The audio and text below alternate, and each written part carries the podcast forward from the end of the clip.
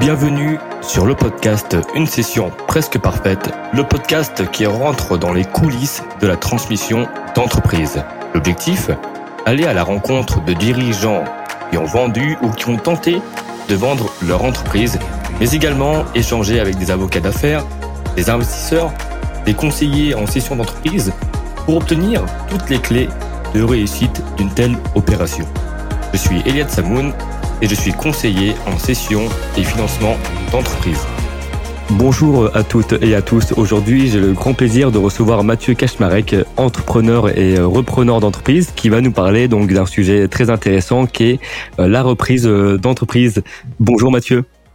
Bonjour Eliade. Mathieu, je te remercie d'avoir accepté l'invitation. C'est un, un, plaisir d'échanger avec toi. Tu es très actif sur LinkedIn au sujet justement de la reprise d'entreprise. Tu, tu communiques beaucoup à ce sujet. Et donc, euh, je trouvais ça important de t'avoir pour euh, que, tu puisses euh, évoquer ce sujet. Et donc, avant même de, de, rentrer vraiment dans le, détail, dans le, sujet, est-ce que tu peux te présenter à nous, s'il te plaît? Oui, donc Mathieu, j'ai 38 ans, je viens d'un passé professionnel plutôt informatique. Euh, j'ai lancé des boîtes d'événementiel et de marketing. L'événementiel n'avait pas très bien fonctionné à l'époque parce que j'étais pas formé, accompagné. Euh, donc après, voilà, en évoluant sur le marketing, etc., j'ai vraiment fait autre chose. Et puis j'ai une société de consultance informatique et j'ai repris euh, deux entreprises d'entretien d'espace vert il y a six mois maintenant. Parfait. Donc euh, c'est devenu ton voilà, ton principal métier, on va dire. C'est la bah, J'ai deux entreprises, donc j'ai celle de consulting informatique qui me prend quand même le plus de temps. Euh, et euh, celle d'entretien d'espace vert, en fait, il y a un directeur sur place qui permet que j'ai une gestion, on va dire, beaucoup plus light. Très bien. Alors, Mathieu, donc euh, première question, on va dire, pourquoi acheter une entreprise quand on est une personne physique, justement? Parce qu'on parle beaucoup de, de, croissance externe, donc d'entreprises de, qui rachètent euh, d'autres entreprises pour se développer davantage. Euh, en l'occurrence, c'est vrai que le, marché de la reprise d'entreprise pour les personnes physiques, peut-être on, y parle, on, y parle un peu moins, mais justement, est-ce que tu peux nous, donner euh, euh voilà ton ton avis sur sur sur cette question, sur ce sujet? Euh, Ben, il y a plusieurs choses, c'est-à-dire que souvent on parle de création d'entreprise, c'est ce qui est fort mis en avant, que ce soit dans les médias, dans les primes, etc. Quand je parle de primes, c'est les primes régionales, euh, les primes de l'État, etc. Euh, je pense qu'il y a un vrai challenge qui est euh, le départ à la retraite de beaucoup d'entrepreneurs parce qu'ils font partie de la phase papy boom, c'est-à-dire c'est des entrepreneurs qui ont maintenant entre 55 et 60 ans, voire plus, et qui vont devoir céder leur entreprise dans tous les cas parce qu'ils vont pas pouvoir la tenir jusqu'à 75 ans, par exemple cas, je leur souhaite pas si c'est pas ce qu'ils veulent. euh, donc il y a ça, il y a le côté euh, pourquoi créer quelque chose avec une incertitude forte euh, que ça fonctionne quand on peut reprendre une entreprise qui fonctionne, qui a des clients, des contrats, des process, des employés, etc., etc. Très bien. Donc euh, acheter de l'existant au lieu de repartir donc de zéro. Euh, en général, voilà, c'est ça l'intérêt ou l'avantage du moins d'acheter une entreprise euh, quand on est une personne physique. Oui, je pense. Et euh, il y a bon, y a plein d'autres avantages, hein, bien sûr. il y a se créer du patrimoine, il y a être dirigeant d'entreprise. Après, chacun a le rôle qu'il veut. Euh, mais je pense que en tant que personne physique, la première acquisition euh, donne envie en général d'en faire plusieurs. Tout à fait. non, mais évidemment. Mon associé. Et, et, et, surtout, voilà, ça, on, on, en vient à la deuxième question, justement sur le profil type d'un repreneur euh, d'entreprise. Parce que toi, tu, tu, tu, étais entrepreneur auparavant, mais euh, si tu veux, je sais pas, dresser un, le profil type justement d'un repreneur d'entreprise, ce serait euh, lequel? Euh, bah, je pense déjà c'est quelqu'un qui a de la persévérance parce que c'est pas c'est pas un sujet simple de reprendre une entreprise. Euh, moi, j'ai cherché pendant et j'ai négocié avec beaucoup d'entreprises avant d'arriver à, à, acheter celle que j'ai. Mmh. Euh, parce que il faut un alignement entre la, la volonté du cédant, la volonté du repreneur, les financements, les valorisations, etc. Donc il faut une certaine persévérance. Eh je, ben, connais beaucoup de gens qui ont, je connais beaucoup de gens qui ont arrêté en cours de chemin. On avait commencé au même moment en fait. Donc, euh, ça c'est un premier trait de caractère. Ensuite, je pense qu'il faut avoir quand même un minimum de connaissances de tout ce qui est financier. Alors moi, je suis pas un grand financier. Euh, je connais pas l'optimisation des bilans euh, de la manière des manières. Euh, mon associé est plutôt sur cette partie-là. mais je comprends les fondations. C'est-à-dire que quand on parle d'actifs, de, passifs, de dettes, etc., je comprends les mécanismes. et quand on les explique, ça prend pas longtemps pour que ça rentre dans ma tête, en fait. Donc, euh, je pense qu'il y a un, background financier, c'est quand même important. Et euh, dernièrement, je dirais avoir une, une envie de, de, prendre action et de, de diriger des gens euh, pour arriver à un résultat ben, qu'on espère optimal. Bien sûr. Euh, tu as, parlé de, donc de beaucoup de, de sujets, donc valorisation, euh, négociation, on va revenir juste après. Euh, je voulais rebondir sur, sur un point justement. Est-ce que tu as eu besoin de, de ton côté de te former à la reprise d'entreprise, euh, voilà, où tu t'es lancé et tu t'es associé justement avec quelqu'un qui était complémentaire à, à, à toi? Je me suis formé, oui, auprès de Sébastien Cerise qui euh, je l'avais rencontré en fait avant dans le passé au niveau du marketing. Mmh. euh, quand lui était très dans tout ce qui était e-commerce. Et puis euh, il a évolué vers lui-même racheter des entreprises et puis il en a parlé. Et comme j'avais bien accroché avec euh, sa personnalité sa manière de voir les choses euh, je me suis dit ok bon je vais au moins acheter sa formation. Ça coûte rien. Et là ça m'a vraiment ouvert des, des manières de réflexion en fait des pistes de réflexion sur l'acquisition d'entreprises et on va dire, dédramatiser certains points aussi. Euh, mais je pense que, comme partout, il faut, il faut se faire accompagner, en fait, quand, on ne sait pas ce qu'on fait. Euh, on n'a jamais vu un athlète à courir à 100% le, le 100 mètres, et puis après se dire, bon, bah, j'ai gagné, je vais avoir un coach. Ah bon, c'est jamais ça. Mais non, mais évidemment, c'est très important euh, de se faire accompagner et surtout, et on, on va y revenir plus tard parce que quand on achète une entreprise quand on est une personne physique, c'est euh, c'est encore beaucoup plus complexe. Euh, parce que pour avoir les financements, pour négocier, c'est euh, c'est moins évident que si on était une entreprise donc déjà établie. Donc bon, dans tous les cas, on, on va y revenir euh, par la suite. Mais Mathieu, voilà, je voulais savoir aussi quelles étaient les différentes options d'acquisition d'une entreprise, voilà, différents schémas pour acquérir une entreprise quand on est une, une personne physique bah, Le plus connu, on va dire, c'est de reprendre la totalité des parts, mmh. euh, dans le sens où, euh, en général, on ne veut pas vraiment s'associer à quelqu'un qu'on ne connaît pas tout à fait. Euh, après, si on connaît la personne qui cède l'entreprise et que voilà, il y a un plan de cession sur 3, 4, 5 ans, on peut envisager des, des sessions partielles et par tranche et préprogrammer même le, le prix de valorisation. Je pense qu'il y a pas mal de, il y a pas mal de solutions sur ça. Pour le coup, je crois qu'il y a beaucoup de documentation en ligne, euh, que ça soit sur les forums, sur tes posts LinkedIn, etc., sur les manières de structurer. Euh, même si c'est souvent expliqué pour des grosses sociétés, ça s'applique aussi, je pense, aux plus petites, à part euh, les fonds d'investissement. Mm. Et ça, c'est quelque chose que beaucoup de potentiels repreneurs, euh, quand je discute avec eux, me disent, ah oui, mais je vais trouver un fonds d'investissement qui va investir avec moi, etc.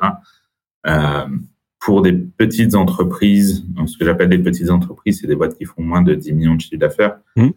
Je connais aucun fonds d'investissement qui va qui va monter euh, sur le dossier. En fait, mmh. c'est trop petit pour eux. Quoi. C'est au-delà même de la de la taille, c'est vrai que les, les fonds ne sont pas très friands euh, pour financer dans ce qu'on appelle un MBI, hein, donc euh, une opération dans laquelle euh, c'est c'est un dirigeant extérieur donc l'entreprise qui rentre au capital, euh, donc qui reprend euh, l'entreprise en minoritaire ou majoritaire. Donc c'est vrai que les fonds d'investissement ne sont pas très fans de ce type d'opération parce que euh, c'est des opérations souvent beaucoup plus risquées.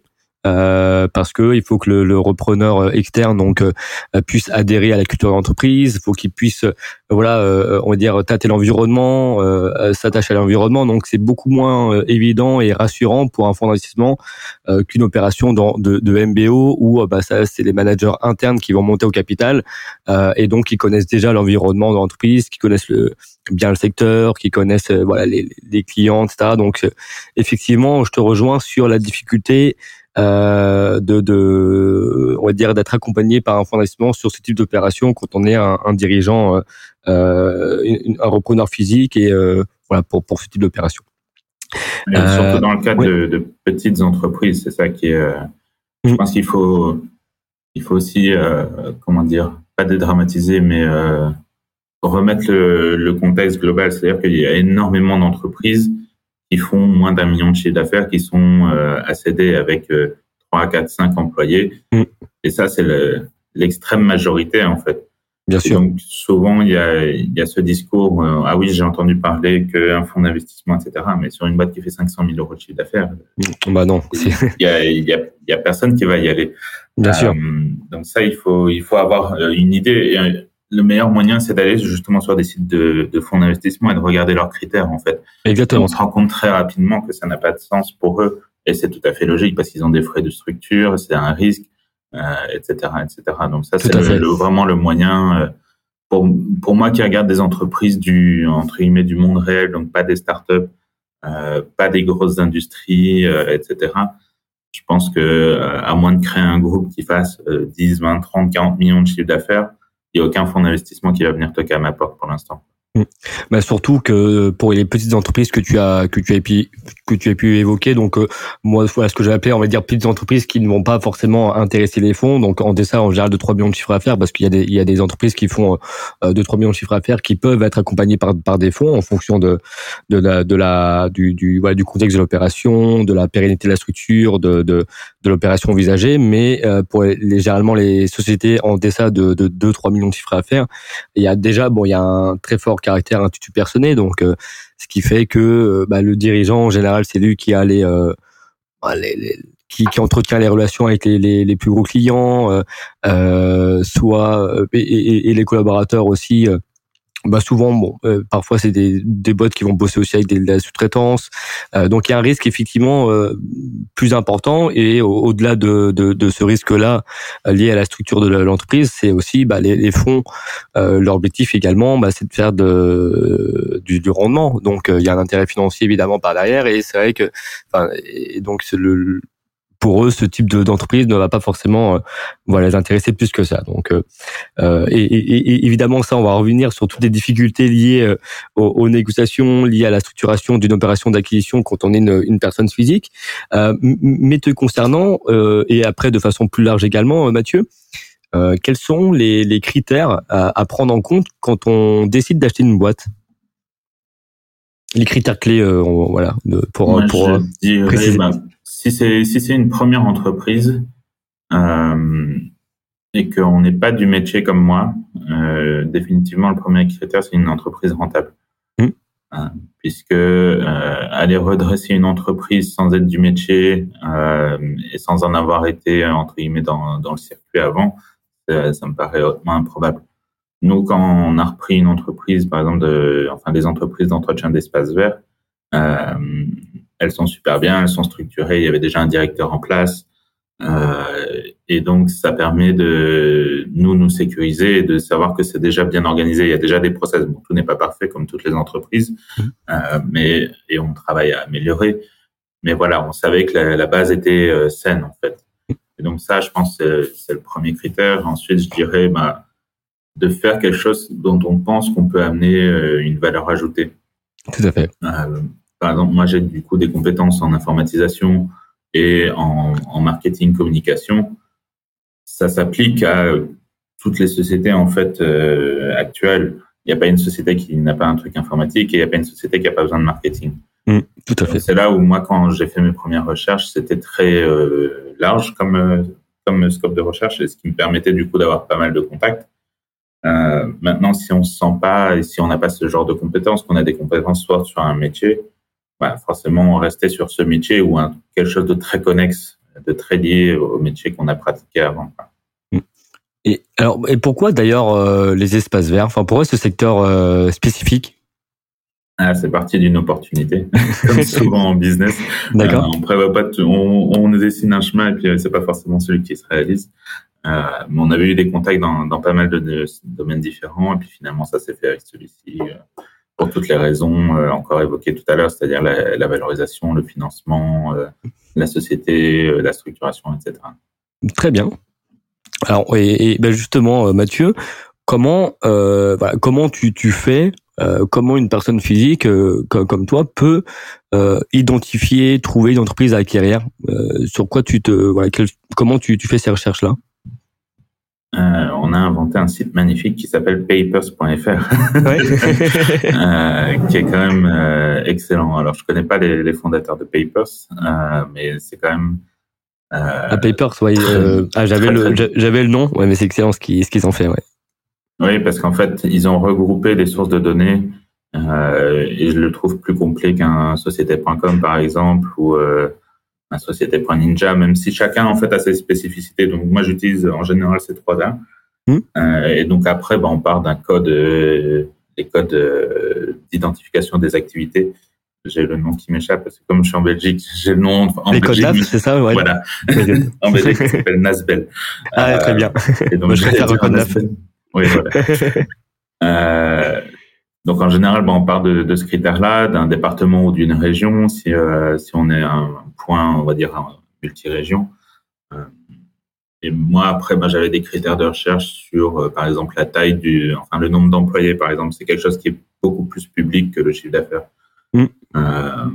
Donc, on cherchait des entreprises qui avaient plus que 10 salariés, on cherchait des, des gens bah, du coup qui étaient plutôt en fin de carrière, puisque bah, c'est plus probable euh, qu'il soit vendeur que quelqu'un qui a 45 ans et qui, qui est en pleine bourre, on va dire. Mm, tout à fait. Euh, donc Papers, il y a également euh, un autre site aussi qui, euh, qui, qui existait avant Papers, c'est Société aussi Info. Euh, qui, qui, qui est aussi euh, pas mal. Euh, et également, est-ce que tu utilises, voilà, nous, en tant que conseil aussi, on, on, va souvent sur le site Fusac parce que bon, c'est vrai que ça, ça ça, ça, ça, permet de, de faire monter de, de, de, belles opportunités parfois. Donc, est-ce que toi, tu as, as, été amené justement à, à utiliser ce site? Euh, Très peu et je m'en suis vite détaché. D'accord, ok. Pour... Euh, la principale raison, c'est qu'il y a énormément de, de, cabinets de transmission d'entreprise mmh. euh, qui sont présents dessus et qui avec qui j'ai pas encore les meilleurs rapports, on va dire pour parce que parce que si ouais pour euh, parce qu'en général bon euh, quand quand il y a, il y a une boîte qui est intermédiaire donc par un conseil euh, en général, bon, ils, ils, vont mettre souvent en compétition et donc euh, souvent ils vont ils vont déjà entre guillemets mettre de côté les repreneurs physiques parce qu'ils ne voient pas forcément euh, euh, d'intérêt, de potentiel. Voilà, c'est c'est ce que tu il y a de ça, et il y a aussi un côté euh, valorisation mmh. hein, que je trouve souvent euh, surévalué par rapport à, à la réalité des, des opérations qui sont surtout sur des petites entreprises, encore une fois. Euh, il y a pas mal de données sur des boîtes qui font 10, 20, 30 millions d'EBITDA, etc. Euh, ici, quand on parle d'entreprises qui font, euh, je sais pas, 1,5, 2 millions de chiffre d'affaires, qui font 200 ou 300 000 euros d'EBITDA, de, arriver avec des coefficients multiplicateurs élevés parce qu'on veut décrocher le mandat auprès du, du vendeur euh, et puis après, fait, devoir justifier qu'en fait, ben, le gars nous propose que, je sais pas moi, un, deux ou trois EBITDA au lieu de cinq ou six, euh, ben forcément, le, le, gars au milieu se retrouve un peu bloqué. donc, des fois, les dossiers vont traîner plus longtemps, ou alors ça va être euh, infinançable. C'est ça aussi le truc. C'est il faut que l'opération puisse être finançable, que ça soit un repreneur physique ou pas d'ailleurs. Euh, un multiple d'EBITDA, c'est très bien. On peut sortir n'importe quel chiffre. Mais si derrière, il n'y a, y a, pas de réalité économique, si on ne peut pas se dire, OK, ben, je vais rembourser l'entreprise en 5, 3 ou 7 ans, euh, pourquoi, pourquoi faire l'opération? Je veux dire, euh, je ne paye pas pour travailler. C'est ça le. Bah, c'est un investissement. Pardon? Non, j'ai dit bah, évidemment qu'on paye pour travailler. Non, mais euh, non, non, mais je, je, je comprends. Mais euh, et donc voilà, c'était surtout ça. Et, et, dans tous les cas où, euh, où j'avais eu cette discussion, euh, et comme tu dis, j'avais pas de, de, crédibilité en France, en tout cas au niveau entrepreneurial. C'était un peu compliqué de, de, faire entendre ma position. Mm. Donc c'est pour ça que j'ai pris l'approche de contacter directement des, des cédants.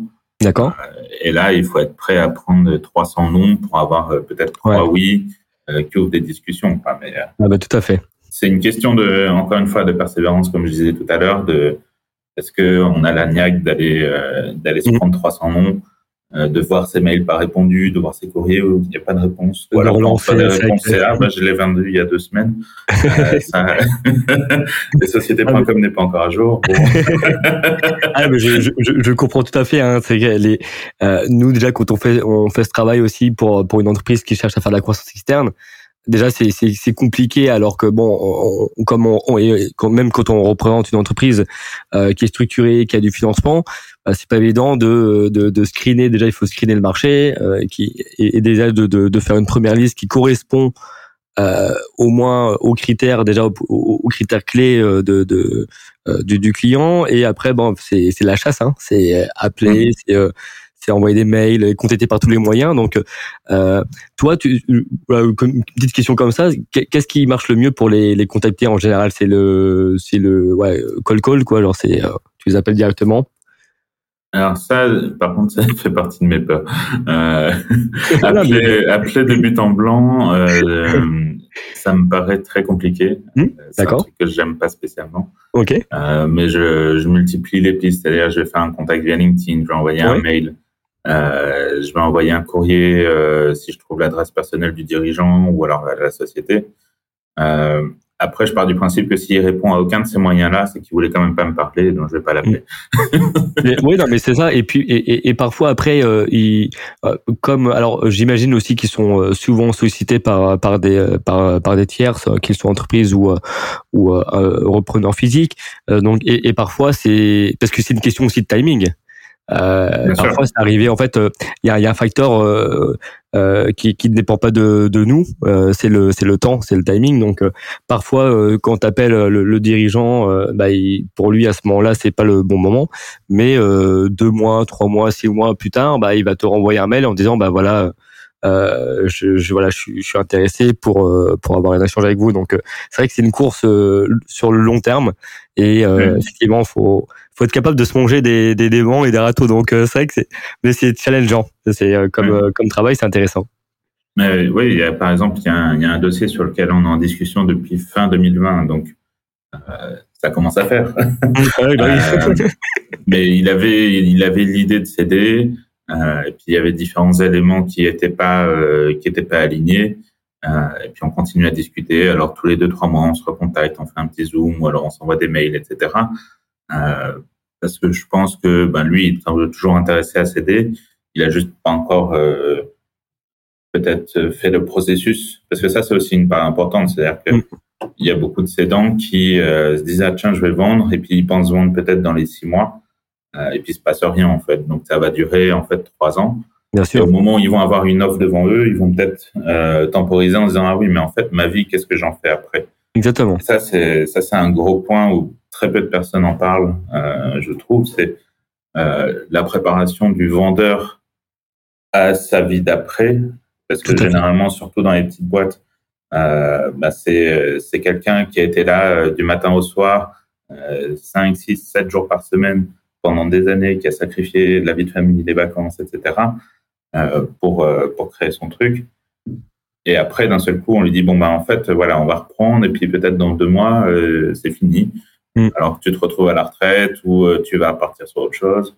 Tout à et fait. Là, c'est la grande inconnue, ça génère des, des inquiétudes, etc. Donc, euh, il y, a, ce process-là. Et puis après, il y, a, parfois des structurations juridiques aussi à mettre en place euh, pour éviter les taxations ou alors profiter au maximum de, sa session d'entreprise. Donc, voilà, il y, a, plein de choses qui font que ça peut prendre trois mois comme ça peut prendre trois ans ou cinq ans en fait. Tout à fait. c'est vrai. Et tu as soulevé un point important, c'est la préparation psychologique aussi euh, du dirigeant. C'est vrai qu'un dirigeant qui n'est pas euh, et, tu le vois, je pense que euh, quand, tu contactes des dirigeants, il peut y avoir deux catégories de dirigeants. Il y a ceux qui vont te dire bah moi je peux être vendeur si vous si j'ai reçu une offre intéressante. et donc ou, et donc en général c'est qu'il est plutôt opportuniste et donc il n'est pas vraiment vendeur et il y a l'autre catégorie le dirigeant donc qui, qui, qui sait qu'il va, il s'est préparé à la session et donc euh, il, il, est d'autant plus prêt et donc forcément ça va euh, faciliter, on va dire, la, la, les négociations parce qu'un dirigeant qui n'est pas vraiment prêt, bah, du, du jour au lendemain, on va dire, pendant les négociations, il peut, il peut être pris par, par, par une peur de savoir qu'est-ce que je vais faire après et, euh, et mettre un terme aux négociations ou au contraire avoir des attentes des attentes surréalistes parce qu'il va vouloir se protéger, euh, on va dire, et, et euh, parce que un, un, dirigeant aussi, faut, faut, faut le dire, hein, euh, forcément quand on quand, quand, on a une entreprise après qui, euh, une fois qu'elle est devenue, on va dire pérenne et rentable, un dirigeant, il a, il a aussi un, un, train de vie assumé, donc il a auquel il a, il a l'habitude, dont il a l'habitude, pardon, et donc forcément, il faut aussi qu'il se dise que la session de l'entreprise, ça va, ça va lui permettre de maintenir ce même niveau de vie, si ce n'est l'améliorer. Donc, c'est vrai qu'il y a, des points très valides. Mm. C'est des points très valides, pas souvent discutés. Moi, tout à l'heure, tu disais en introduction que je passe pas mal sur LinkedIn. Euh, mmh. J'avais un peu arrêté parce qu'avec la reprise, bon, forcément, euh, c'était pas mal intense. Mais c'est euh, mais... dès que tu fais un post, c'est directement dans le fil d'actualité, donc je te loupe pas. ouais, et puis j'ai eu la, la chance l'autre jour d'avoir fait un, carton au-delà, bien au-delà de mes, mes, audiences habituelles. mais d'une manière générale, je parle souvent en fait sous l'axe entre guillemets, petit repreneur, petit patron. Euh, là où toi, tu vas monter des, des, trucs très complexes, et je le comprends, et il y en a besoin aussi.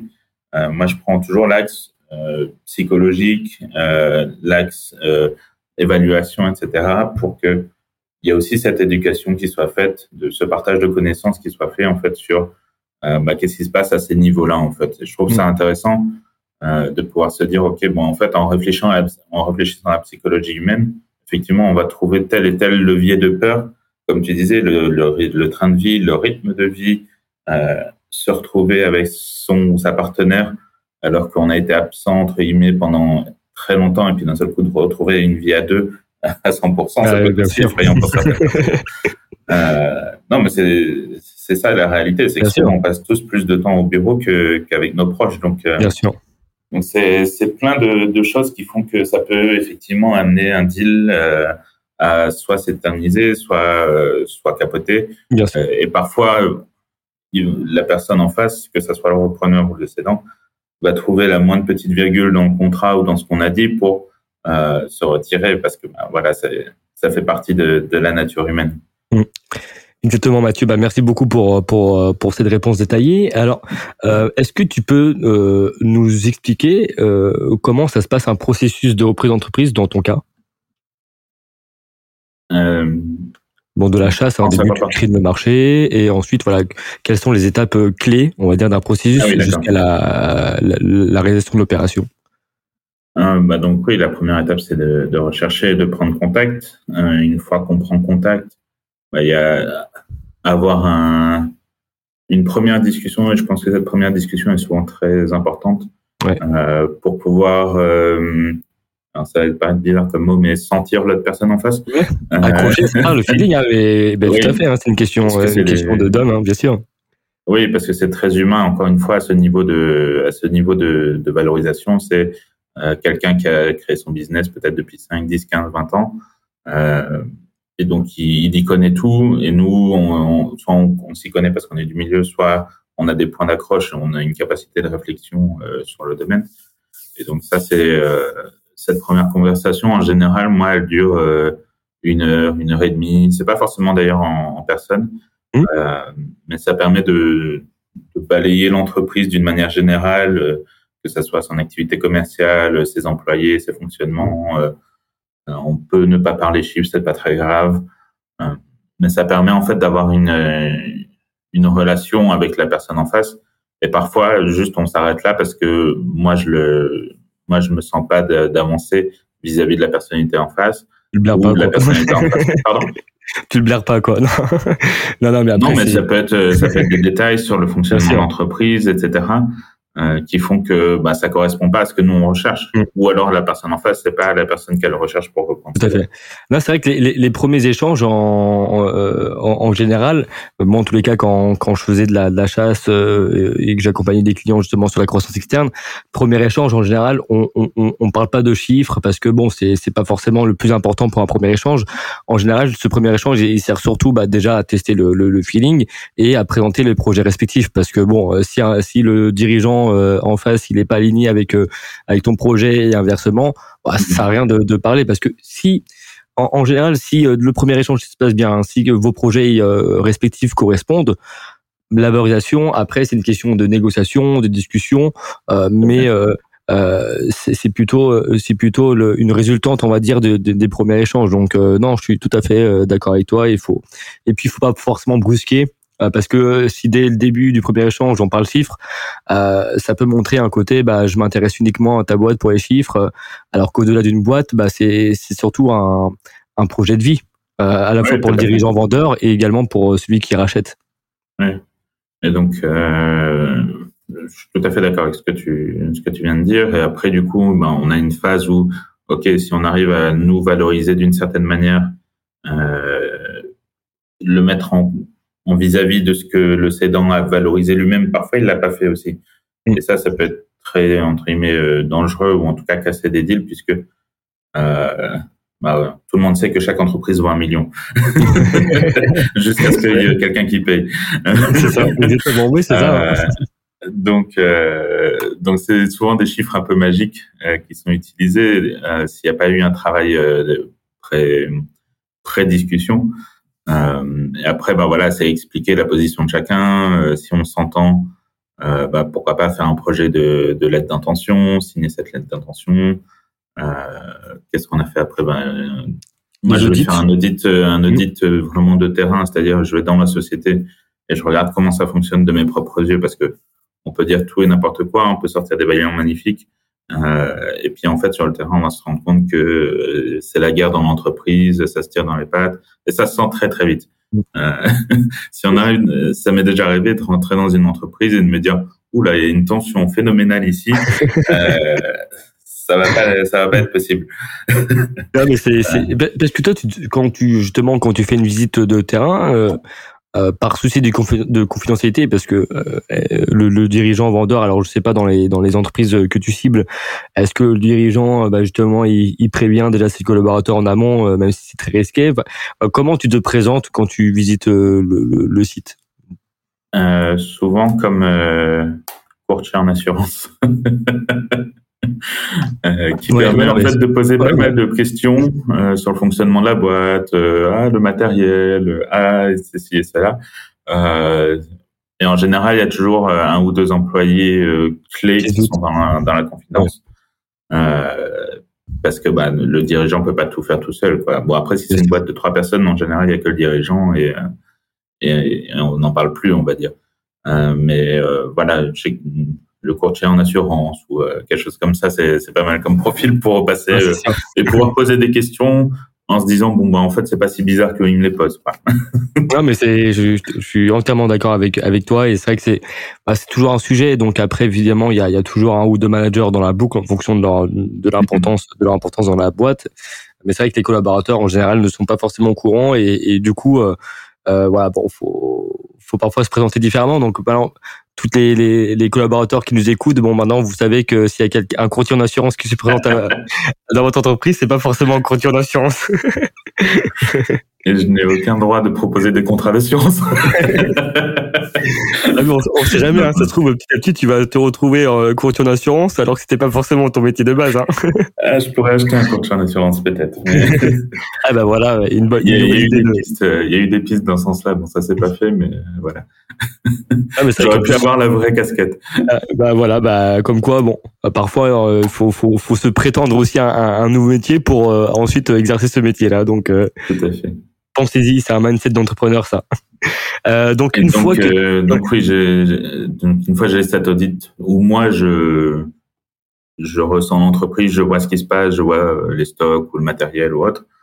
Euh, ben je, je décide en fait d'enclencher euh, c'est aussi un truc pour les, les, entrepreneurs, enfin les personnes physiques qui, qui veulent reprendre une entreprise, mmh. pour essayer de limiter ses frais au maximum. Euh, ça sert à rien peut-être d'envoyer, euh, de faire une expertise euh, comptable, fiscale, sociale, juridique, euh, poussée à fond, si au moment où vous mettez la première fois les pieds dans l'entreprise, vous sentez pas que c'est pas la bonne situation. Quoi. À ce moment-là, vaut mieux ok dire bon ben en fait je pour telle et telle raison je, je préfère me retirer. Euh, mais voilà, après, s'il y a déjà eu six mois de discussion avant, en général, il n'y a pas de surprise quand on visite euh, l'entreprise. Hmm. On peut mentir une fois, on peut pas mentir vraiment sur six mois si on a des échanges rapprochés, etc. Donc, en général, il n'y a pas de surprise, mais du coup, je déclenche euh, la partie audit euh, comptable, fiscal, social et juridique. D'accord. Et après, bon, après, c'est protocole de, enfin, après LOI. Oui, voilà, après, c'est les avocats qui, qui discutent et puis on finit par signer, sans signer maintenant, puisqu'on signe par numérique. C'est ça, c'est vrai. Et, et, et, ça te prend, euh, par exemple, quand tu as repris ton entreprise dans les espaces verts, ça t'a pris combien de temps total entre le, le premier échange euh, et euh, le closing de l'opération? Oh, J'ai eu peur, je me suis dit qu'est-ce que... non, j'ai fait tomber quelque chose sur la table. Euh, désolé. Euh, donc, combien de temps ça a pris? Euh, Alors, je sais plus si c'est 101 ou 111 jours. Euh, ce qui était vraiment un timing très, très serré, étant donné qu'en plus, les premières discussions ont eu lieu quelque chose comme le 9 août là où ah personne ne travaille en France. Hein. Ça. je dis vraiment le pire moment, mais d'un côté, ça s'est bien passé au final. Mais exactement. Euh, et parce que pour le coup, lui, il savait euh, qu'il voulait vendre. Euh, on était dans des valorisations où on est arrivé très proche euh, et des conditions qui ont été acceptées. Donc ça s'est fait très rapidement. D'accord. Euh, je pense qu'aussi le, la, entre guillemets, la chance qu'on a eue, c'est que c'était pas un un, une personne, par exemple, qui partait à la retraite, euh, et c'était pas non plus quelqu'un qui était impliqué dans le quotidien de l'entreprise. C'était déjà une sorte de profil comme moi, c'est-à-dire euh, de repreneur, euh, mais qui amène des compétences qui ont rien à voir entre guillemets avec le métier. C'est pas quelqu'un qui avait créé sa boîte depuis 25 mmh. ans et qui connaît tout. C'est ça. Et puis donc il y, avait pas, il y avait moins forcément ce peut-être ce côté affect d'une part, et surtout euh, un dirigeant qui est déjà dans cet état d'esprit, euh, qui est déjà repreneur. Euh, donc il sait mettre en place des actions pour structurer l'organisation et faire en sorte que l'entreprise ne, ne, ne, dépend pas pas d'elle et donc que le dirigeant ne soit plus forcément dans la partie vraiment purement opérationnelle et plutôt voilà, sur des volets stratégiques. Donc effectivement, c'est très important. Bah, et, il y a des dirigeants. D'où cette, cette cette, ce closing extrêmement rapide en fait. Bah ouais, c'est rapide, hein, ouais. Ouais, c'est bien. Quand, je disais qu'on discute avec certains euh, depuis euh, décembre 2020, euh, c'est vraiment deux, deux, situations complètement différentes. Ah bah C'est-à-dire que euh, la personne avec qui on discute depuis très longtemps, bah voilà, c'est le fondateur, il est très impliqué dans le quotidien, etc. Donc il a pas mal de trucs à régler, et je le comprends tout à fait avant de, avant de céder entre guillemets son bébé, son, son mm. entreprise. Tout Là, on était sur un profil plus investisseur, manager. Euh, bon, il avait fait pas mal de trucs pour informatiser aussi une partie de l'entreprise. D'accord. Euh, et donc voilà, il avait mis en place des processus. Donc vraiment, on a eu euh, entre guillemets une chance de se rencontrer. Et je, je crois pas en la chance, donc euh, on a tout fait pour se rencontrer. Et... et cette personne, c'est aussi elle qui m'a contacté pour le coup. D'accord, ok. Est-ce que tu étais visible sur, euh, une plateforme sur laquelle tu es visible hein, qui, euh, ou non? Eh bien, écoute, euh, ça fait à mon avis deux ans ou deux ans et demi que si on cherche un outil de valorisation d'entreprise en France, sur Google, je suis en général entre un et troisième. Ah bah génial. donc, donc il y a énormément de monde qui l'a téléchargé. On est à plus de, je pense qu'on est à plus de 1200 personnes. Pas mal. Euh, Très beau. Et donc, euh, pendant un moment, pendant très longtemps, j'ai envoyé une, newsletter quotidienne, euh, hebdomadaire. Euh, je l'ai arrêté aussi pendant aussi longtemps que LinkedIn. Et je l'ai reçu, euh, tu, tu l'as reprise il y a pas longtemps, parce que j'ai reçu Exactement. Ouais, c'est ça, ouais. Donc voilà, là je, je, reprends mon côté, on va dire social, de connexion, etc., de, de se remettre un peu en avant, de, de discuter du coup du trajet aussi as eu pendant ces six mois. Euh, et donc, euh, et donc cette personne en fait, une fois a répondu à un mail que j'avais envoyé en disant bah voilà j'ai ma boîte etc. Euh, Est-ce que ça t'intéresse de regarder? Et voilà ça s'est fait du coup très naturellement. Très bien. Euh, alors on va venir sur une une, question euh, centrale évidemment. Bon, et, et, tu en as parlé avec ton fichier qui a été téléchargé plus de 1200 fois. Donc la valorisation. Alors Mathieu, comment évaluer le prix de l'entreprise et quels sont les principales méthodes que tu euh, que tu utilises voilà principalement Oui, euh, c'est la question. Euh, la question, la de là. Exactement, c'est ça. non, en fait, bon, la méthode pour une entreprise que je classifierais de classique, c'est-à-dire une entreprise qui possède pas d'immobilier au sein de son activité d'exploitation, mmh. pas une start-up, euh, pas une entreprise avec une industrie extrêmement lourde. ouais. euh, J'ai une formule qui est euh, la trésorerie nette des dettes financières plus un multiple de, de. D'accord. Euh, Pourquoi? Ben Parce que justement, la, trésorerie nette des dettes financières, ben, ça donne un niveau de, de liquidité de l'entreprise actuelle. Mm. Et le BE, ben, c'est le résultat du passé. Et après, il faut choisir entre guillemets un multiple. Et là, c'est très variable. C'est, euh, ça dépend du nombre de personnes, de la structuration, de, euh, du marché dans lequel on est. Euh, si on reprend une entreprise qui a des fortes marges pour très peu de personnel ou besoin de beaucoup de personnel et peu de marge, etc., ça, ça joue beaucoup sur le coefficient. Bien sûr. Et c'est là où c'est dommage qu'on ne puisse pas en parler publiquement. C'est-à-dire que, oui, des multiples. C'est-à-dire que même j'ai fait un post l'autre jour où je disais bon bah je vais vous dire combien j'ai payé. En fait, je peux pas le dire parce que c'est confidentiel. Ouais. c'est ça, non mais c'est vrai. Hein, et c'est très, euh, c'est très euh, frustrant au démarrage parce qu'on se dit mais en fait est-ce qu'il m'en demande trop euh, ou est-ce que etc. Mm. Donc euh, après c'est aussi une question de négociation. Il y a des gens qui sont des très bons négociateurs, il y a des gens qui sont des très mauvais négociateurs. Euh, je pense que ça fait du coup aussi partie des compétences nécessaires euh, pour pouvoir reprendre une entreprise, puisqu'on va toujours négocier à droite à gauche, que ce soit sur l'entreprise en elle-même ou après. Euh, et ça peut être négocié, mais pas que des termes financiers, c'est négocier avec ses employés, négocier ah bah avec ses fournisseurs. non, mais c'est ça, bien sûr. Et, et, et en général, tu es sur quel niveau de multiple euh, sur les tailles d'entreprise euh, que tu, que tu cibles en moyenne les, On va dire entre un et demi et trois et demi grosso modo. D'accord, ok. Et, et donc tu as parlé d'un élément aussi important, donc la trésorerie nette de dette. Alors euh, ça ça, ça, m'amène à, à, te poser aussi la question sur le, la question voilà, des retraitements. Euh, donc déjà aussi pour évaluer le BFR au normatif hein, et, euh, et, et, tous les retraitements qu'un dirigeant est amené à faire, notamment sur le salaire du dirigeant vendeur, sur euh, mm-hmm. parfois le, le, loyer, etc. Donc toi, quels, sont, quels ont été ou, et quels sont surtout les principaux euh, retraitements que tu analyses et euh, que, tu, que tu appliques? Le premier, ben, c'est forcément le salaire du dirigeant. Euh, il y a deux cas, soit le dirigeant se paye pas ou très peu, soit il se paye extrêmement bien pour différentes raisons. Et chacun, je juge pas le, pourquoi du comment.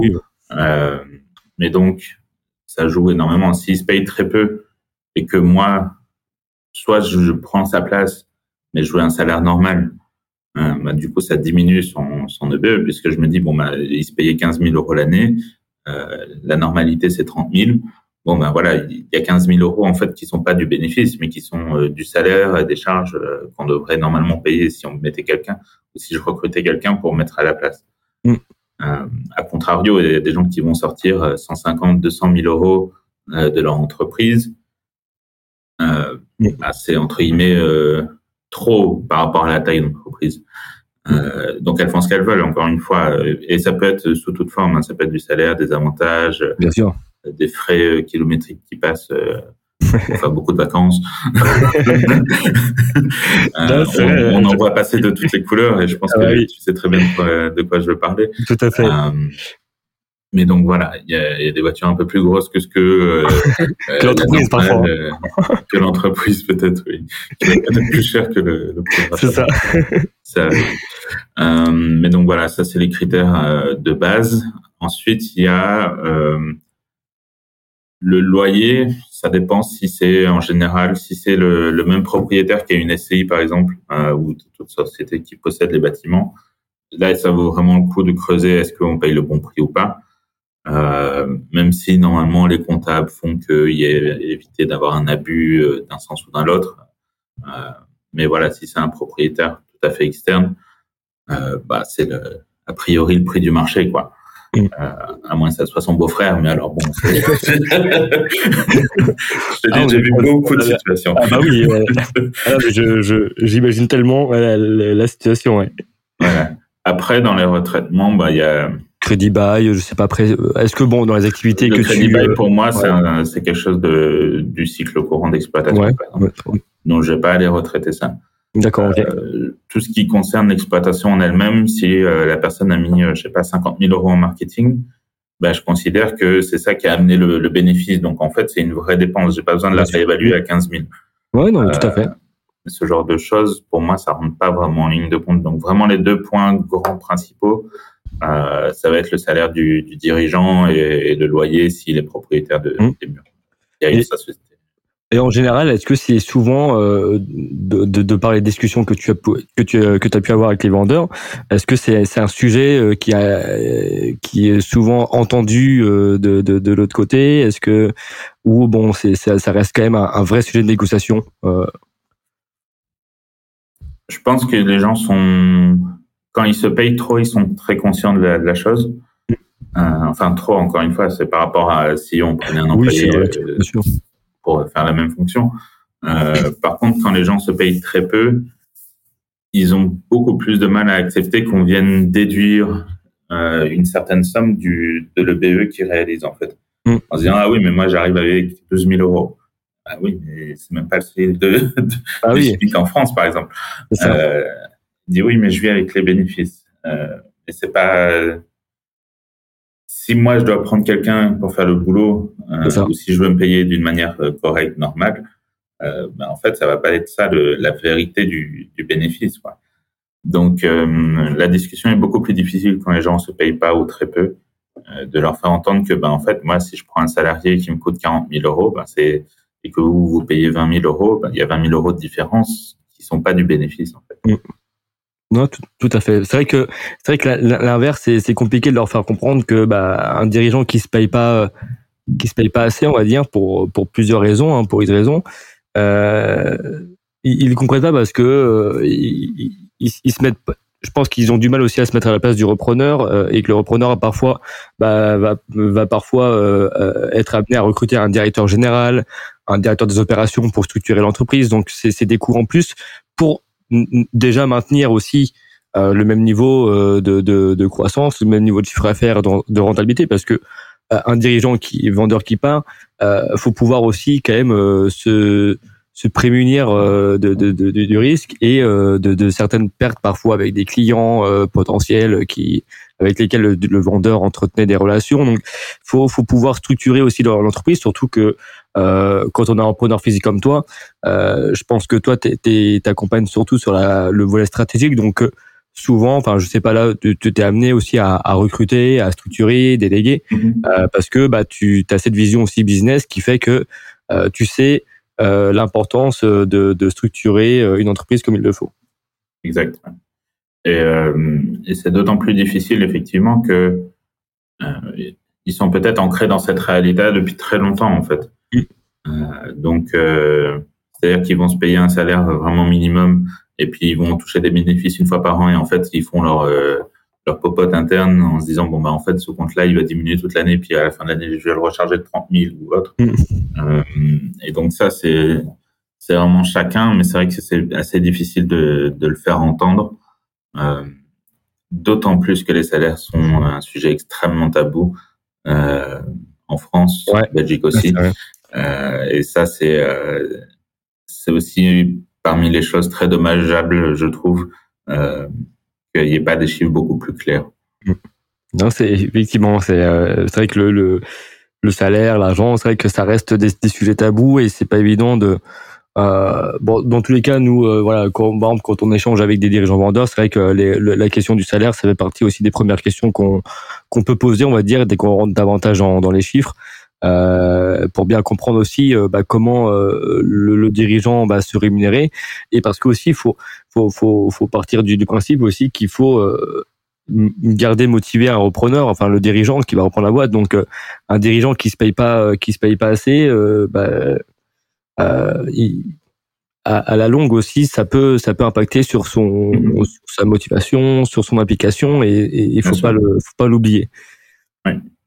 Euh, le, comme, comme tout le monde, je veux dire, qu'on soit repreneur, entrepreneur, dirigeant, salarié ou autre, euh, on va pas se mentir, le, le salaire, c'est quelque chose d'important, de savoir est-ce que j'ai une sécurité financière, etc. C'est des, des critères euh, presque de base, on va dire, humains. C'est-à-dire, euh, à partir du moment où on n'est pas dépendant de d'aide d'État pour, pour vivre, eh ben, forcément, c'est quelque chose qui nous, qui nous maintient un minimum intéressé. Tout à fait. Alors Mathieu, euh, bah, déjà merci beaucoup pour toutes ces, réponses intéressantes. Euh, maintenant, on, en vient euh, sur la partie financement d'une acquisition.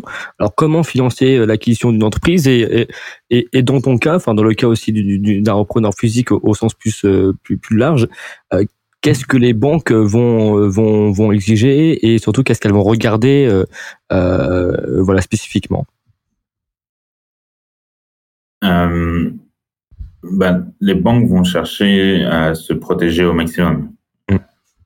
Et ça, c'est. Euh, J'avais un, un, déjeuner hier avec un ami qui est aussi entrepreneur. Mm. Euh, ça va être parfois euh, exagéré. C'est-à-dire qu'il va falloir 100 euh, 000 euros de couverture pour 200 000 euros empruntés. Il y a un moment, c'est plus une banque. on est presque à devoir payer pour emprunter, en fait. Donc, donc ça, c'est un peu bizarre des fois. Euh, je pense que voilà, c'est euh, une une fausse idée aussi que euh, le repreneur dans son premier deal, en tant que personne physique, euh, va pouvoir emprunter à la banque.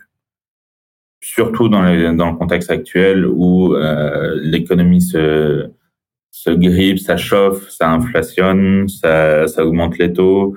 On n'est vraiment pas dans une période de, de business as usual.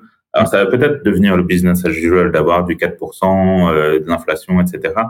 Mais là, il y a une phase de transition où les banques sont, euh, sont quand même euh, extrêmement regardantes sur, sur les profils. Donc, l'apport personnel, bon, bah, ça fait partie des, des choses possibles. le financement bancaire, moi, je pense que dans un premier deal, c'est très compliqué de l'obtenir. Ça peut faire prolonger des négociations pendant des mois parce qu'il faut convaincre son banquier qui est en général pas un financier aussi. C'est ça le, pour ce genre d'entreprise. c'est que c'est pas non plus en face un profil financier, ça va être un, un commercial de banque en fait, euh, qui va étudier le dossier en général, et donc il faut réussir à lui faire comprendre la dynamique euh, financière derrière. Donc il y a, y a, pas mal de choses. Ensuite, bah, il y a ce qui se développe de plus en plus, c'est, je ne sais pas si vous le voyez à votre niveau de, de deal, mais c'est le crédit vendeur. J'allais t'en parler justement. Alors nous, nous, on le voit effectivement, c'est à notre, à, sur les tailles d'opérations qu'on fait, c'est beaucoup moins euh, utilisé. Nous, on va rester sur des financements euh, voilà, bancaires classiques, financement euh, mezzanine, structuré, enfin voilà. Donc, ouais. Mais, c'est vrai que dans, dans, les, dans les plus petites entreprises, c'est quand même un élément important puisque bah, ça démontre une certaine confiance. C'est-à-dire que le, le vendeur ben, accorde une partie de sa confiance puisqu'ils sont pris dépendant du futur euh, et que le, en fait, le, le, vendeur va jouer le rôle de la banque, en fait, pour faciliter la transaction. Et ça, c'est quelque chose qui se développe puisque, bah, justement, les banques prêtent moins, on est dans un contexte tendu, et ce qui est difficile à, parfois à faire entendre, c'est que la valeur de l'entreprise peut euh, très bien augmenter pendant deux ans ou euh, aller se ramasser euh, et, et, tomber proche de, de, zéro ou presque. Euh, et donc, des fois, il vaut mieux faire le deal maintenant avec un crédit vendeur euh, plutôt que euh, d'attendre qu'il y ait les conditions parfaites et que la personne arrive avec 100% du cash. Quoi. Mmh, Surtout que euh, si vous encaissez en tant que, que cédant 100% du cash, on va quand même demander d'en garder 20 ou 30% sur un compte bloqué euh, et en attendant vous allez quand même payer la flat tax et quand même vous allez payer la banque pour qu'elle garde votre argent. Donc il y a parfois pas mal d'intérêt en fait à mettre un peu de crédit vendeur euh, ou beaucoup de crédit vendeurs. Ça dépend vraiment des situations des entreprises et des entrepreneurs et des repreneurs. Mais donc ça, ça fait partie des choses. Ensuite, bah, il y a ce qu'on appelle le love money. Donc c'est euh, est-ce que euh, ses amis, sa famille euh, peuvent contribuer, prêter ou prendre des parts? Ça, c'est une fonction de chacun. Il faut, y avoir des investisseurs. Ou alors, faut choisir les beaux-parents. non, non, mais je sais moi, par exemple, j'ai, j'ai pas sollicité ma famille, mais euh, parce que ça fait pas partie de ma philosophie du, du projet de reprise, par exemple. Mmh. Euh, c'est-à-dire que c'est euh, mes choix et si je me trompe, c'est, mon erreur. J'ai pas besoin d'impacter mes parents, mes frères, mes sœurs, peu importe qui. Et puis c'est délicat de demander, bah, excuse-moi, tonton, bon, c'est vrai que ça fait 15 ans qu'on ne s'est pas parlé. Je veux savoir si peut-être avec 80, 100 000 euros. Euh, et encore, bon, et encore, on est sur des montants, euh, je pense, qui, qui, sont beaucoup plus importants euh, dans, dans ton cas, enfin beaucoup plus importants. C'est relatif. Après, tout dépend de, de l'apport que tu as, mais. Euh. Mais donc voilà, il y a, y a ce point-là. Il y a pas mal. Alors, in fine, la BPI, c'est quand même un bon, mm. un bon, euh, un bon matelas qui a été mis en place par l'État, et je pense qu'il est, il est nécessaire puisqu'en fait, il coûte pas vraiment de l'argent aux contribuables. Euh, il permet quand même de, de, financer pas mal de, de reprises, euh, que ça soit avec des, des, protections, des garanties, euh, ce genre de choses. Ça, c'est pas mal. Et il y a aussi pas mal d'aides, en fait, j'ai découvert dans les CCI, euh, où euh, ils ont, euh, pour, euh, pour aider à payer un avocat, pour aider à faire un audit fiscal, ce genre de choses. il y a souvent des petites primes, alors c'est pas grand-chose, hein, mais c'est 2000 euros, 5000 euros par-ci. Et en fait, ça peut permettre de combler en fait des trous de trésorerie qu'on pourrait avoir. Mm, tout à fait. Alors, euh, Mathieu, juste, je veux savoir, euh, est-ce que tu peux expliquer pour les personnes qui nous écoutent euh, concrètement, c'est le crédit vendeur? Donc, on a compris que du coup, le vendeur se substitue entre guillemets à la banque. Donc, c'est mm. et donc que le la confiance, au final, c'est le c'est le moteur du crédit vendeur. J'ai encore eu. je vais Désolé. non, mais je t'en prie. Et, et, et, du coup, concrètement, comment ça se passe dans les faits, le crédit vendeur? Euh, bah, c'est pas facile à faire euh, comprendre, euh, encore une fois, parce que on a cette idée que bah, c'est la banque qui va prêter. et ce qui est loin d'être le cas dans les toutes petites transactions, en tout cas, enfin, toutes petites transactions, on se comprend, hein, mais dans des sociétés voilà, qui font encore une fois 1, 2, 3 millions de, de chiffre d'affaires. Et donc ça, c'est c'est difficile à faire accepter. Après, faut bien c'est là où la, première rencontre et les rencontres intermédiaires euh, ben, créent, permis de créer du lien. Est-ce qu'on est crédible aux yeux du vendeur? Euh, Et ça, c'est un, un, critère euh, très très important pour le faire accepter. C'est-à-dire, s'il croit pas en votre projet, euh, il n'y a aucune chance qu'il vous fasse euh, une confiance sur peut-être deux, trois ou quatre ans. Quoi. Ça, c'est c'est quasi impossible. non, mais et donc ça, c'est euh, c'est une grande discussion en général. Ça, ça dure un peu. C'est généralement le, le point d'échappement quand on en place. Euh, nous, on en place souvent aussi, par exemple, sur nos offres, en disant, ben, en fait, ça sert de contre-garantie de la gap. Mm. Euh, et ça vous évite justement bah, d'immobiliser de l'argent à la banque, de payer des frais bancaires et euh, de payer la flat tax sur quelque chose que vous n'avez même pas encore encaissé. Quoi. Donc, euh, donc ça, c'est souvent assez facile à faire passer. On va dire les 20-30%, c'est assez facile. Au-dessus, c'est beaucoup plus de négociations. Oui. Parce que tout à l'heure aussi, tu as parlé de 20 à 30% qui étaient bloqués sur un compte. C'est, euh, euh, euh, tu parlais bien de la gap, hein, justement, des, des 20% qui étaient bloqués pour la, la garantie d'activité passive. Alors, en, deux mots, est-ce que tu peux expliquer juste pour, pour les personnes qui nous écoutent, ce, qu'est-ce que c'est la gap? Oui, donc la gap garantie d'actifs passifs, c'est-à-dire que ben, nous, on achète une société à un moment T et ça serait pas logique qu'on soit responsable des erreurs que l'ancien gérant a fait. Que ça soit, par exemple, s'il a mal licencié quelqu'un et que dans six mois, il y a un, procès au prud'homme qui arrive, euh, c'est pas très logique que ça soit de ma faute de, de, de régler la facture, on va dire. Mm. Euh, ça peut, et ça peut aller très vite dans, dans les chiffrages au prud'homme. Euh, nous, on a eu le, donc on n'a pas eu besoin de la gap parce que c'était déjà en, cours, mais par exemple, il y avait un litige client de, sur un gros chantier. Euh, on est au-dessus de 10 000 euros, donc ce qui représente un gros chantier pour les entreprises qu'on a, mm. qu'on a racheté. Et euh, ben, si on a cette créance qui traîne, mais qu'elle n'est pas, il euh, n'y a pas de d'huissier dessus, euh, pas d'avocat pour la faire recouvrir, etc. Ben, ça coûte de l'argent en fait tout ça. Euh, donc il faut il faut engager des frais. Et en gros, c'est une sorte de tirelire, on va dire, sur laquelle on peut euh, venir récupérer un peu d'argent par rapport au prix de cession accordé pour justement tous ces éléments que on pouvait pas maîtriser avant d'acheter et qui peuvent nous tomber dessus encore pendant 1, 2, 3, 4, 5 ans. Ça dépend des, des périodes de, de, prescription légale euh, des différents domaines. Très bien. Eh ben, bah, bien expliqué, euh, Mathieu. Merci, merci pour cet exercice de vulgarisation. Euh, alors, une, question aussi importante, et c'est vrai que euh, sur laquelle on, on se penche pas forcément, c'est la question de la transition. donc, après l'acquisition de l'entreprise, comment toi, tu as été amené à gérer ça? Vis-à-vis des collaborateurs, de, des clients, des fournisseurs? Oui. Alors au niveau des clients, j'ai pas eu à le faire euh, parce que comme je suis pas au quotidien. Alors je te dis vois, et même si pas là, mais non, ils sont, ils sont tous là. euh, je retiens, je retiens. euh, non, donc les clients, j'ai pas eu à le faire parce que comme je suis pas présent au quotidien, euh, bah, c'est déjà le directeur qui était en place qui faisait le commercial, le lien, etc. Et puis on a euh, pense qu'on a un fichier client qui est pas loin de 4 ou 5 000 euh, personnes. Donc, on a une clientèle extrêmement euh, diversifiée. Diversifiée, très bien.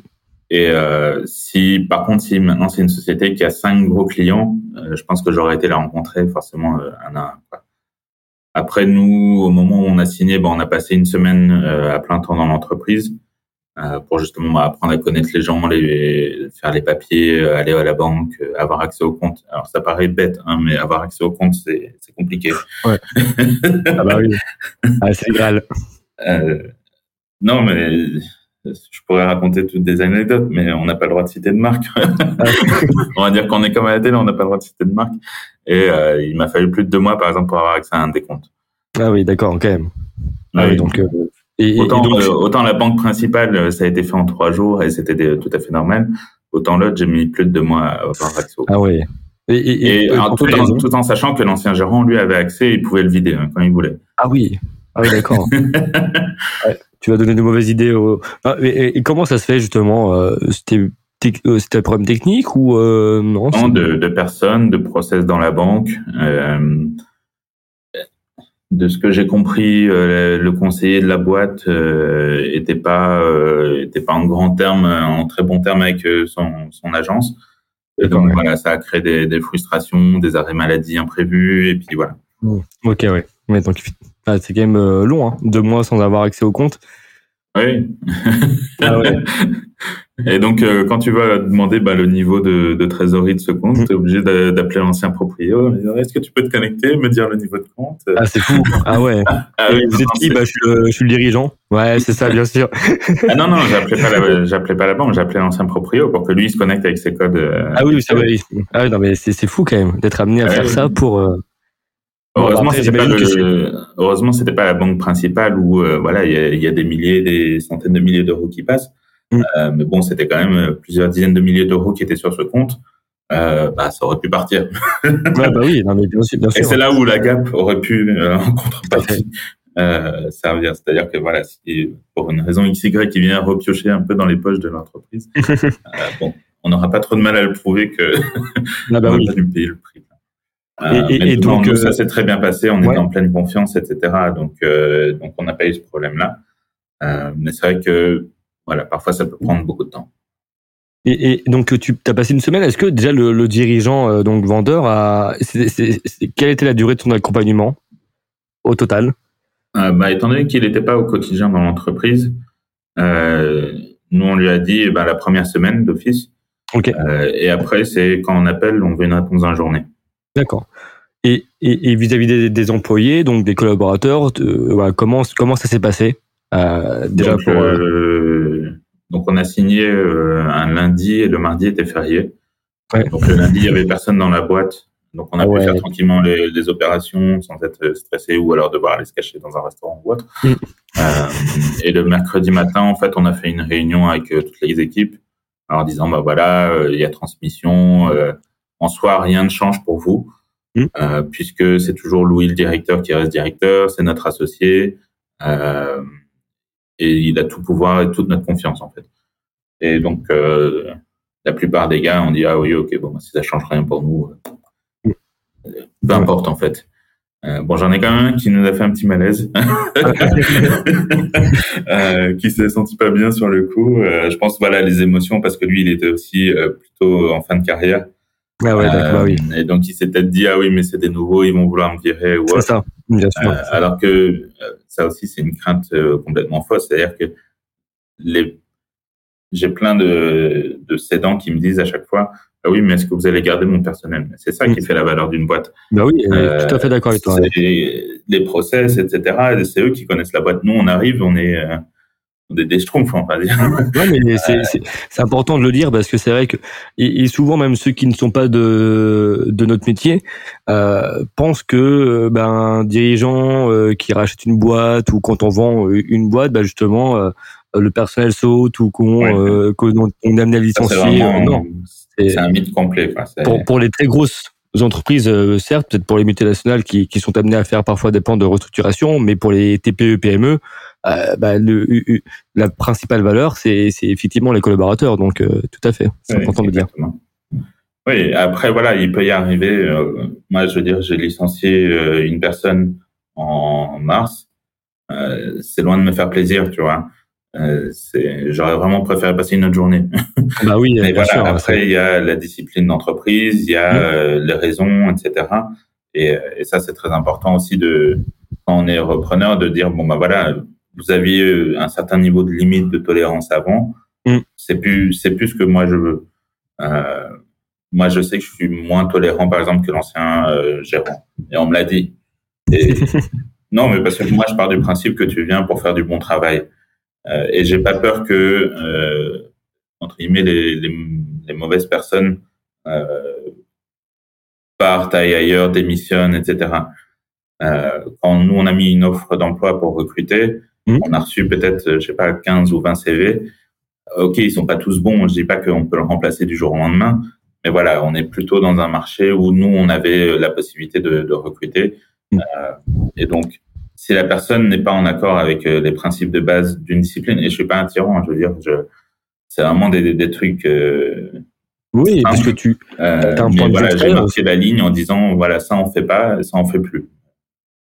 Non, mais je, je, je comprends. Et puis parce que aussi, étant donné que tu viens avec un point de vue extérieur, avec un, un, point de vue entre guillemets neutre, euh, bah parfois aussi tu détectes des comportements euh, qui, qui ne sont pas forcément euh, bons pour la boîte, que le dirigeant vendeur n'avait pas forcément pu identifier parce que bah, souvent le, le, dirigeant qui, qui, a grandi avec ses équipes, parfois aussi c'est plus compliqué pour lui de peut-être dire les choses, de parler franchement. Euh, parce que voilà, il y a, y a ce côté affect que que toi tu n'as pas forcément euh, parce que justement tu as, un autre point de vue. Donc euh, effectivement, c'est c'est des choses malheureusement bah licencier c'est c'est je pense qu'aucun dirigeant n'aime licencier. Euh, sauf peut-être des, des, tyrans ou des, des, mais en général voilà, c'est c'est c'est une décision qui est difficile à prendre mais c'est pour le, le, bien de l'entreprise.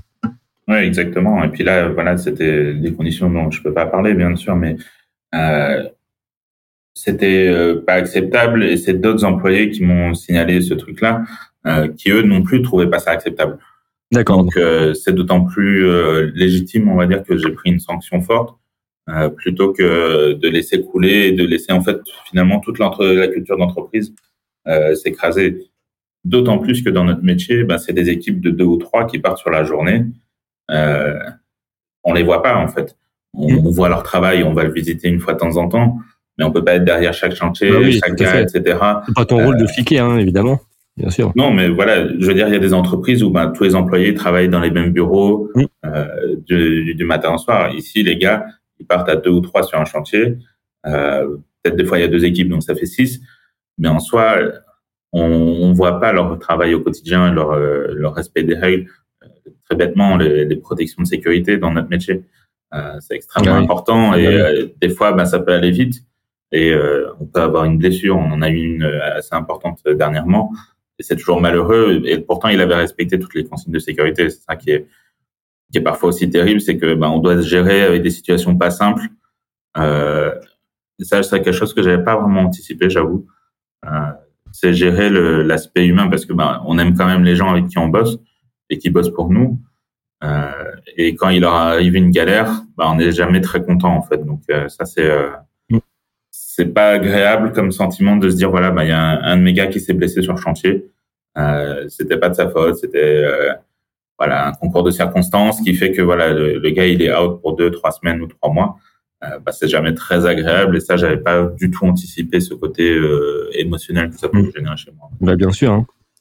Euh, euh, parfait Mathieu. Alors on, on, va bien, on est sur la fin de, de l'épisode, de ce très bel épisode. Alors pour, clôturer, deux, belles questions. Euh, bah, D'une part, quelles sont les erreurs courantes à éviter quand on, rachète une entreprise? Euh, Voilà, euh, de ton point de vue, de par ton expérience? Euh, je dirais de vouloir tout changer parce qu'on sait mieux. Euh, en fait, on ne sait pas. Donc, je pense qu'il y a une phase d'observation, de questionnement. Moi, j'ai posé énormément de questions. la première semaine, on me voyait tourner dans le bureau et puis d'un seul coup, je débarquais avec une question. J'ai mais alors pourquoi on fait pas ça? Ou alors pourquoi on fait ça comme ça? Ou alors à quoi ça sert ça? Euh, Et parfois, c'est des questions euh, entre guillemets bêtes pour ceux qui sont en place, mais qui permettent de, de vraiment comprendre. Mais pas arriver avec les, les gros sapons en disant, bon, alors les gars, vous avez toujours été un peu nuls dans ce domaine-là. Mm. Euh, moi, je connais, alors je vais vous imposer le truc. Tout à fait. Euh, par exemple, ils avaient quasiment jamais fait de marketing. Ils faisaient quelques foires commerciales ici et là par an. Euh, mais ils avaient jamais fait une publicité Facebook, jamais fait une publicité Google. Euh, et donc, je peux pas arriver la première semaine en disant bon alors on va cramer 200 000 euros de budget, bah machin, etc. si je ne comprends pas exactement comment la boîte fonctionne, en plus c'est un budget très euh, saisonnier, donc il y a des choses qu'on fait à certaines périodes de l'année et pas d'autres. Donc il a fallu ce, ce moment d'adaptation. Ça, je pense la, la plus grosse erreur, ça serait de vouloir tout changer le, le premier jour. D'accord. D'autres erreurs qui te viennent à l'esprit comme ça? Même que tu as pu que tu as pu faire ou que tu as pu euh, repérer ou euh, voir de, dans ton entourage? J'ai entendu euh, des des gens qui sont moins comment dirais-je moins dans l'humain que moi on va dire qui sont des profils très analytiques. Moi, voilà, on peut parler encore deux heures et demie. Ah ouais, bah, ouais, on n'arrivera toujours pas à la fin des anecdotes. ah c'est toujours, évidemment, le, c'est un plaisir et c'est passionnant. Mais donc euh, voilà, il y a peut-être des gens qui sont moins dans l'humain, moins dans la dans la facilité du compte du rapport humain, et je pense que ça, ça peut être un frein aussi. J'ai entendu des choses où ça se passe moins bien parce que ben celui d'avant était du coup très humain et celui qui reprend un peu moins. Et donc euh, ben, le, le, rapport humain, c'est quand même ça qui fait rouler l'entreprise au quotidien euh, sur des, des, surtout encore une fois sur des petites structures. Très bien. Euh, Dernière question, donc Mathieu, la question à un million.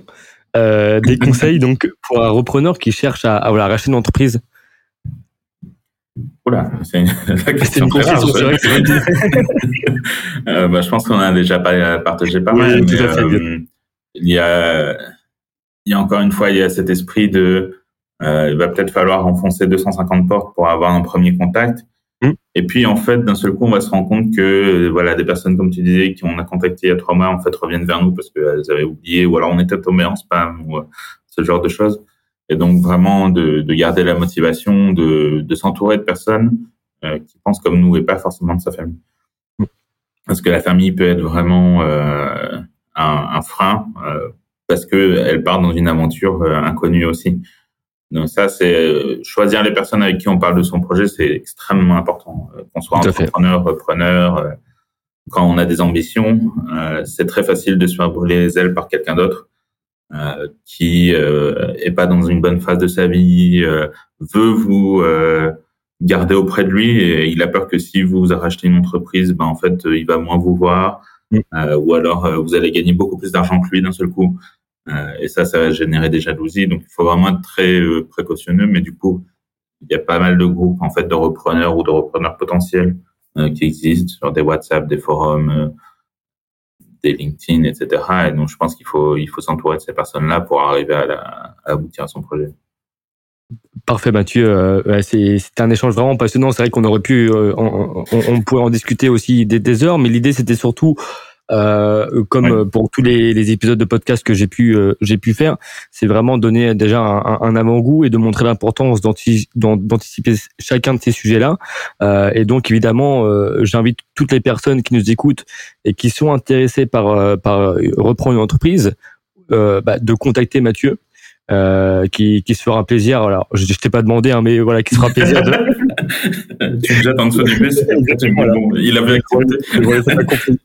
non, non, mais c'est un grand plaisir. Et, et, je, je, je, parle régulièrement avec des, des, repreneurs potentiels, même des cédants où euh, j'ai pas de, j'ai pas d'intérêt à reprendre. On discute aussi, donc. Euh, oui, et puis donc c'est quelqu'un d'assez social et d'ouvert. Ah bah oui, mais ça se voit. Et puis t'es es, quelqu'un qui aime qui aime partager, qui aime transmettre, et surtout, je pense que euh, c'est important aussi parfois d'échanger avec des des d'autres personnes pour confronter aussi les points de vue, pour se donner des conseils, euh, et parce que mieux on s'entoure et, euh, et, et mieux on réalise l'opération. Mmh. Un, un, dernier petit mot, Mathieu. Merci pour l'invitation et puis on se retrouve sur LinkedIn très vite. Avec grand plaisir. Merci à toi Mathieu et puis on se dit à très très vite. Au revoir. Au revoir.